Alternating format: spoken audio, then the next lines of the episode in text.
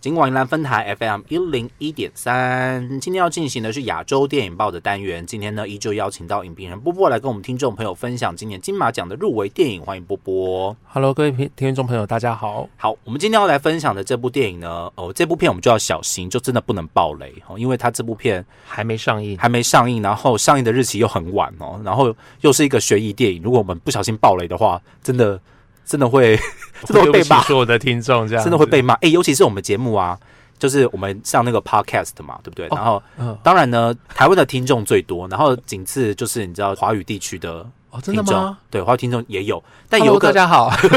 有一个地方让我非常意外，我不知道为什么会有这个地方的听众，哪里的？德国。德国，德国是我们听众群里面第三名，根根本就是一个这样子。我不哎，应该不其他是国家没有 人，然后德国一个人听，都不然点到，然因后为哦，我第三，因为也有就是你知道美加什么的，可能比例稍微低一点点，哦但德国比例在所有国家排里面，它排第三。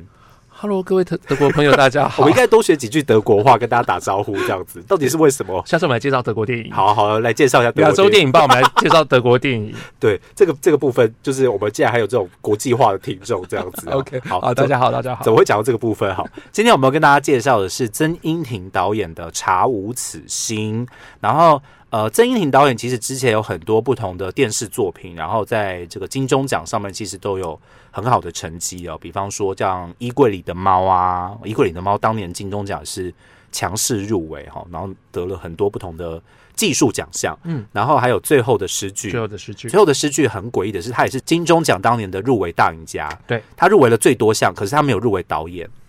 好尴尬哦。真的很尴尬。可是他导演说的最后诗句处理也不错，我觉得他真的在电视当中做到一个电影的对基本的格局和水准。对，所以如果你有在追这样子类呃电视电影的部分的话，你对曾荫庭导演的这个作品一定是相对来说熟悉的。然后他通常接触的又会接触一些这个外籍移工的题材，所以《查无此心》就是在这样子外籍移工的题材当中呢，有了一个不同的悬疑惊悚的剧情出现。嗯，对，OK，那这一次《查无此心》的话，呃，其实，在看之前我没有看太多的剧情简介，嗯，然后真的是冲着金马入围去看，可可是开始看之后发现它的整体的制作水准非常的好，甚至演员我我可以完全同意那个文天祥老师在金马入围典礼上面说的，呃，演员真的就非常整齐，非常整齐。整体所有演员都非常整齐，不管是主角、配角，甚至呃从张钧甯、阮经天一直到陈为民，或者是那个呃薛仕凌，嗯，啊、我甚至是里面的那个呃尤安顺，是。都会让你觉得哇，他们的表演都是一个台湾台湾很大的资产。这些对演员就是台湾之表演的能量就在这边。然后嗯超子星在曾荫庭算是他第一部电影作品，嗯可我觉得他的处理，包括整个故事的节奏，甚至我觉得不输给最近上映的那个《最后真相》哦，甚至我觉得他的电影感和写实感、真实感比我来比《最后真相》还来得更强。嗯，对，所以我觉得他的那个整个的一个呃各部门的一个呃运作部分，其实都达到很好的水准。是刚刚提到的那个演员的部分啊，其实《查无此心》跟《一家子的咕咕叫》又是一个很很明显的对比，就是《一家子的咕咕叫》是全科班，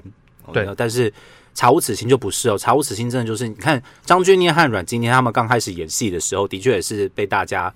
呃，会诟病说你的演戏的那个层次感或是深度不够，可是这是他是可以完全说服你，他在这个角色当中，阮经天他饰演的是一个外籍移工中介，所以他必须要学习很多不同的各国语言。对，原则上东南亚的各国语言，它必须要能够很轮转的去做交换，嗯，对 OK 然后不断的每呃可能上一句是印尼，下一句就要转换成越南话，然后是在国语这样不断地去换。嗯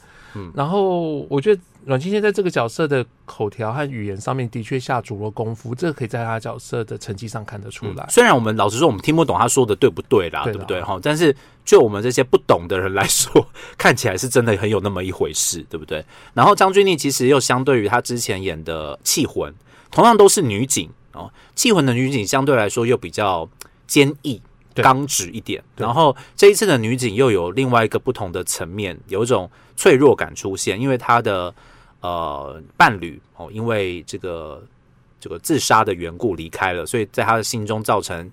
阴不影出去的对伤痛，然后整个故事的开头其实是张钧甯要寻短，要自杀，然后他迟迟无法动手的时候，却发现了一名呃流水女尸，流水女尸，然后从这个流水女尸开始来叙述这个故事，这样子，嗯，所以呃，这样子的电影。有时候这种悬疑片哦，你会你会猜嘛？哈我会猜说啊，到底最后的那个大魔王到底是谁？诶，可是，在看《查无此心》的时候，我没有我没有在猜耶。我也没有在等哎、其实刚主持人这样讲，其实我一直在，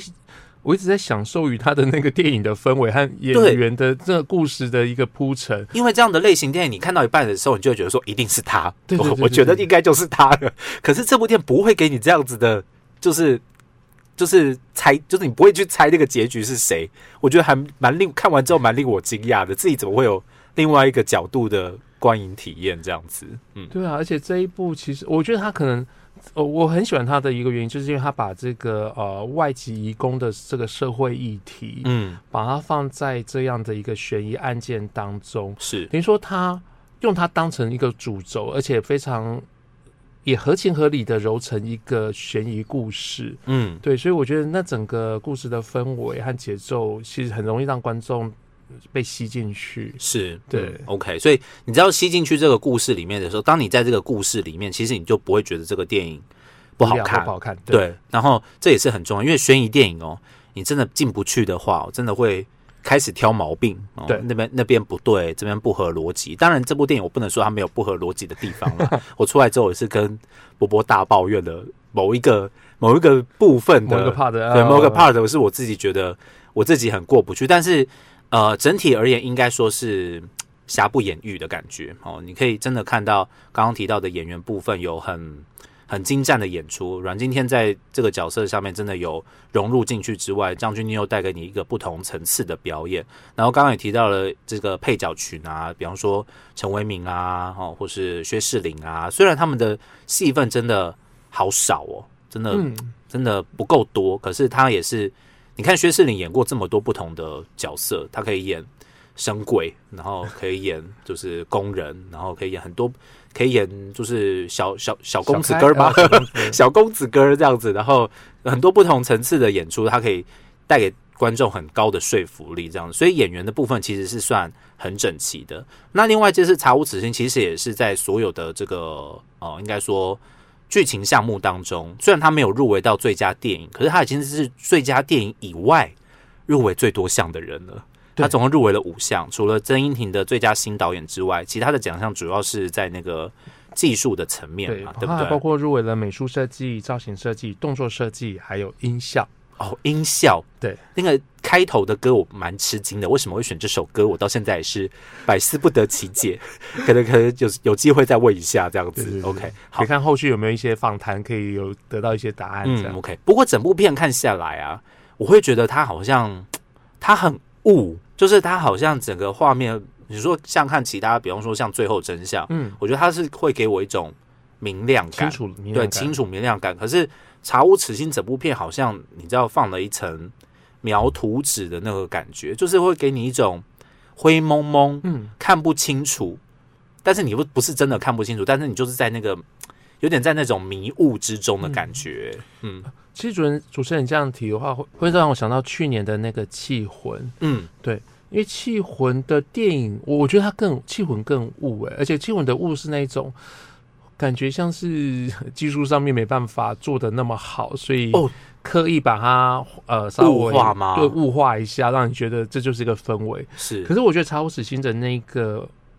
阴沉感，其实是一个很扎比较扎实的感觉。哦啊，甚至我觉得他在灯光的那个颜色的调整上面，呃，调色方面也都有刻意的去做调整就对了。对，我觉得是有让这部电影是让你觉得是有一种，呃，我觉得还蛮有氛围的一个样子，一个设计这对样对子对对对 o k 对我自己是觉得有点雾啦，就觉得说，嗯， 是不是是不是可以调亮一点这种感觉这样子？OK，好，所以其实在这次他这个入围的项目也是相对全面哦。那包含这个今年新导演的部分，你觉得他新导演有机会吗？如果就哇，今年新导演可难的了，很难，对不对？很难，今年新导演很难选呢、跟之前不一样，之前新导演很好选哦。对哦，我当然新导演还没有看完，是光是看完的就很难选了就吧？光看完的，呃说是我认真说，柯震东今年不是来假的、欸，真的很好看呢、黑的教育》真的很好真看的，，我我真的觉得《茶壶齿形》跟《黑的教育》是我今年金马很大的惊喜。嗯就本来有点想说，就是完成这个名单把它看完，我必须要补齐那种对感觉。是啊，想不到两个都是一个很很很不错的类型。然后，呃，你不能就是就新导演来说，当然柯震东他可以获得的资源相对来更说多可能比较多对一些，但就整个制作的等级来说，他们是真的是商已经算是很庞大的商业制作在这对个名单里面这样子。而且想想看，这两个作品都有那么多的演员齐力去撑出来，嗯对，所以其实这个导演在在演员上面的调度也都是需要蛮多的功夫。嗯，OK，所以选不出来是不 是？好我觉得好 难哦，而且今年真的，而且还没看完的状状态之下，对对对对对 OK，那技术的部分呢？它今年入围的奖项包括了美术设计、造型设计，然后诶，视觉效果有吗？视觉效果没有，嗯，然后还有动作设计嗯跟音效这样子音效。对哦，它动作算是厉害的、欸，它是这种传统的动作、欸，其实算是比较传统的传统的动作设计的概念对，不对？那种打斗戏是传统的就动作跟设智齿计。有点像，嗯就是嗯嗯比较传统的动作。啊，是牙龙也是啦， OK 对，哦虽然牙龙我不知道动作在哪里。好 OK，对，哦，不过好今年我觉得今年的金马动作设计会，我会比较期待它可以突破一些我们过去的想法，嗯呃。偶戏、布偶、布袋戏的布偶，或者是舞蹈，嗯能不能有机会拿到？我自己会比较期待啦。 ，OK，对好，所以动作设计就是相对传统，但是也不会让你出戏哦。有些人打斗会让你打的觉得啊，不会啊，滴滴这部走不滴滴会 pass 啊这样子，他也不会对对对对。他每一个其实不同的层面跟，我不能说他是每个项目的冠军顶标第对一名，可是就呃新导演的制作来说，然后就这样子悬疑片的制作来说，它是有说服力的哦，它不会让你出戏这样子。讲这个悬疑片哦呢，我每次讲都觉得很痛苦，为什么？因为真的很想讲到凶手是谁，不能讲凶手是谁，又会觉得很多东西不能这讲，不能你知道吗，讲啊，对啊，对啊就大家去看啦。对。这部真的是能看的，对好看的就是比方说，像波波之前有提到说，今年金马奖断了很多手指这件事情，哦。手指这件事真的 是我今年收集到十只了耶，第一个礼拜就收集到十只手指头。十才十只吗？今年十只，十只，才这边十就两只，这边才两只哈。除了《查无此心》不会爆雷，其他另外两部都爆雷了，这样。，对，OK，好，所以这个嗯，有时候这个算是看影展的另类趣味，你会看到很多不同的电影当中，它有一些互相呼应的部分嘛，这对样对，子就会觉对得不对，哎、我专门才看过手指头吗？今天怎么又有手指头？对啊，对然啊，两部戏就不小心 就结就联合结在一起了，对我还对诶，对。但我还蛮期待，就是像颁奖典礼的时候，可以把这些东西当但做一个梗，哦，你说颁奖典礼上面直接把这五只手指头全部